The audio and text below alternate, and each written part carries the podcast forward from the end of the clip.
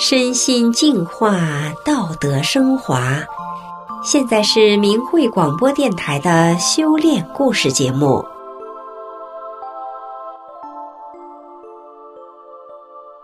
听众朋友您好，我是雪莉。今天和大家分享的故事是：遵循真善人打造的音乐盒专卖店。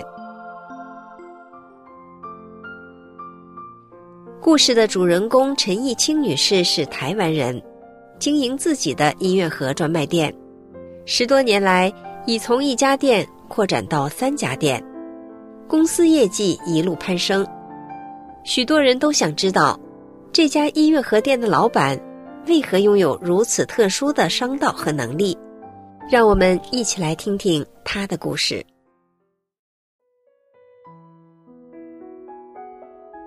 在很多人的心中，都有一个音乐盒，轻轻拧上发条，时光的记忆就在叮叮咚咚的乐声中缓缓流淌。陈艺清应该是全台湾拥有最多音乐盒的人了。曾经，他摆过地摊，卖过衣服，也在货运公司上过班。他一直希望拥有一家属于自己的店。并不断朝这个梦想努力着。二零零三年十一月，由他亲手规划的“听见幸福”音乐盒专卖店在台北开幕了。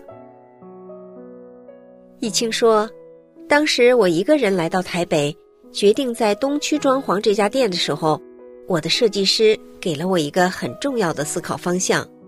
他说：‘你做生意一定要有给的想法。’”和设计师的交流让我体悟到很重要的道理，就是当你想做一件事情时，如果能真心为别人着想，想给予对方什么，那么他们一定是能感受得到的。隐身巷弄的后面，在为人着想的念头下，果然有着超乎寻常的吸引力。一览无遗的透明玻璃窗，馨香四溢的小花园。即便行人路过，也能感受到店家给予的温暖和希望。而易清真诚的个性、善良的心思，总能帮助每一个从海内外慕名而来的顾客，细腻刻画出他们的故事和旋律。于是，这十多年来，易清从一家店扩展到三家店，公司业绩也一路攀升。也许这要从当初装潢店面的设计师开始谈起。易清说：“我和设计师认识多年，一直觉得他是一个很特别的人。每次不管出现多复杂的情况，不管我在电话那头多么紧张焦虑，他都能平静祥和的告诉我：‘好，没关系，等下我就过来。’他是我见过唯一一个从不生气的人。当时我就想。”我一定要知道，他心灵平静的秘密到底是什么。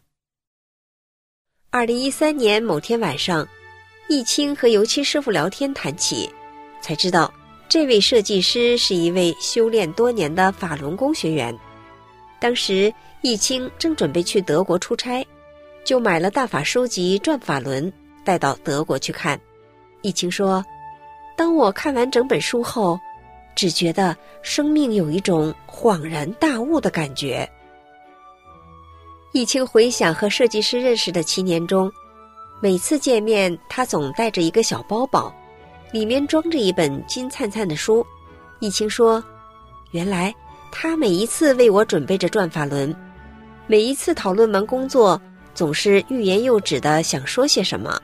后来我才知道，设计师一直想等待一个适当时机。”给我介绍法轮大法，易清非常庆幸自己能在三十九岁这一年走进法轮大法修炼，迎来崭新灿烂的人生。以前的陈易清像个率直豪气的大姐头，易清说，很多东西都是自己说了算，没有办法站在别人的立场去想，还觉得自己很会，很能为别人着想。直到修炼之后，我才发现那个标准是完全不一样的。过去易清总是站在自己的角度去评判，现在则是用真善忍的标准来衡量一切。易清说，比如我们在跟厂商合作的过程中，员工觉得他们应该在举办打折活动时争取利益，要厂商也能便宜卖给我们。我告诉他们。你以为这样做我们就是赚到了吗？凡事都有安排，不能从表面上去看。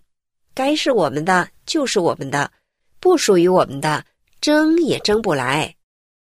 易清明白，真善忍才是生命追寻的根本。他不仅在工作中身体力行，用法理归正人心，也常常在生活中和员工一起练功学法。易清说。他们会跟我一起读法，并在店里一起练功，所以他们也都知道要用大法的标准来对待，甚至有时还会提醒我这样子有显示心，那样做不好啊等等。追求名利的路永远不会是正道的。易清在修去私心的过程中，也不断问自己，还可以为员工多做些什么。他说。以前我自认为自己对员工很好，现在才意识到，我以为的为人着想，其实还有很多私心在里面。我对员工好，其实是对他们有期待，希望他们业绩做得好，希望他们能一直留在公司，根子里还是为了自己的利益，不是为了员工。今年有两位常年打拼的资深员工提出辞呈。对易清造成很大冲击。他说：“我意识到心中会产生不舒服的感受，是因为我想到的是自己。如果我能反过来思考，为什么他们做那么久还要离开？是不是有他们的考量和原因？我能不能为他们多做些什么？这样就能在一步步丢掉情与私的过程中，很干净的只为对方着想，也就不会有不舒服了。”这时我就会觉得，啊，修炼真的很好。每一天有多少形形色色的客人推门而入，有多少悲欢离合的故事向他倾诉，对易清来说都是上天的精心安排。易清说：“还没修炼前，其实我对顾客的态度是很表面的，甚至心中可能会有一些抱怨，觉得这个人我不喜欢。”那个人摸东摸西，很讨厌等等，但修炼后，我的心态是很自在的。我知道所有事情都是神的安排。今天安排什么人走进来和我对话，都是在考验我如何用慈悲的心态去对待。我不再去考虑顾客会不会买，我只希望在交谈过程中能真的帮助到他们。易清举例说。之前有位客人希望制作一栋房子放在蛋糕盘上，大伙在青青草皮上欢乐野餐的场景。我思考过后告诉他，如果由我们来做草皮，费用会很昂贵；但如果你去美术社买一个草皮纸放上去，就可以省下很多钱。对易清来说，怎么样帮助客人完成梦想，远比赚取利益还重要。易清明白。每个众生都是天上来的，怎么样用自己在大法中的体悟，将大法的纯正和美好带给他们，是很重要的事。他说，前几天有位老板买了一个音乐盒给他的孙子，并担忧的提出自己员工的种种问题。我耐心听完后告诉他，缘分安排这位员工送到你身边，一定是有原因的，所以我们需要有更多的耐心。教导、帮助他等等。这位老板说：“现在已经很少有像我这种人了。”离开前又买了一个价值不菲的音乐盒带走。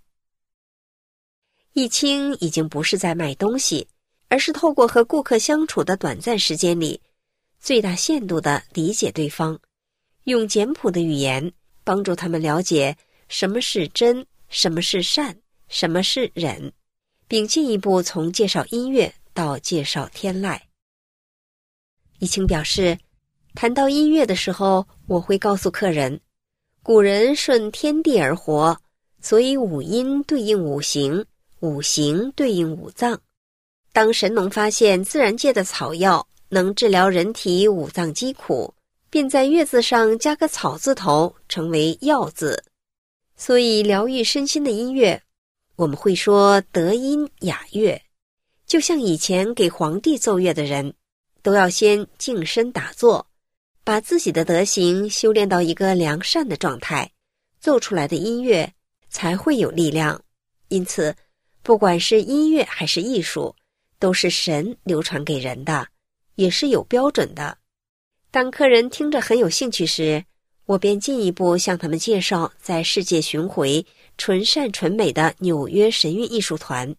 许多客人都在看过演出后，对神韵赞叹有加。今年九月，易清父亲被医院诊断发现肺衰竭，这个噩耗对从小备受父母呵护的易清来说。犹如晴天霹雳。一开始，他陷入悲伤情绪中无法自拔，但当他用大法法理来思考后，事情很快有了转机。易清说：“在大法中，我重新调整自己，告诉爸爸，会有这个状态，不光只有表面抽烟的因素，你还要从心底改变，成为善良的人。”爸爸告诉我，他一直都很善良。我就提醒爸爸和某位亲戚常年失和，告诉他你还有这件事情没有做到。我用爸爸可以理解的话问他：“你觉得神佛要救一个人会救什么人呢？你会跟神佛说我很善良，但我这件事还做不到吗？”我告诉爸爸，除了要放下怨恨、善待他人之外，你要常念法轮大法好，真善人好。爸爸将我的话听进去了，并时常默念“法轮大法好，真善人好”。一阵子后，爸爸再去检查，医生竟不可思议的表示：“爸爸的肺怎么好了这么多？”面对身边每一个有缘的众生，易清知道他们听见的不只是音乐而已。易清感激的表示：“我心里真的很感谢大法师父。”让我能在工作的同时实践救人的心愿。我清楚知道自己有着神圣的使命，就是要将众生放在心底，让他们体会到法轮大法为生命带来的幸福与美好。听众朋友，今天的故事就讲到这里，我是雪莉，感谢您的收听，我们下次再见。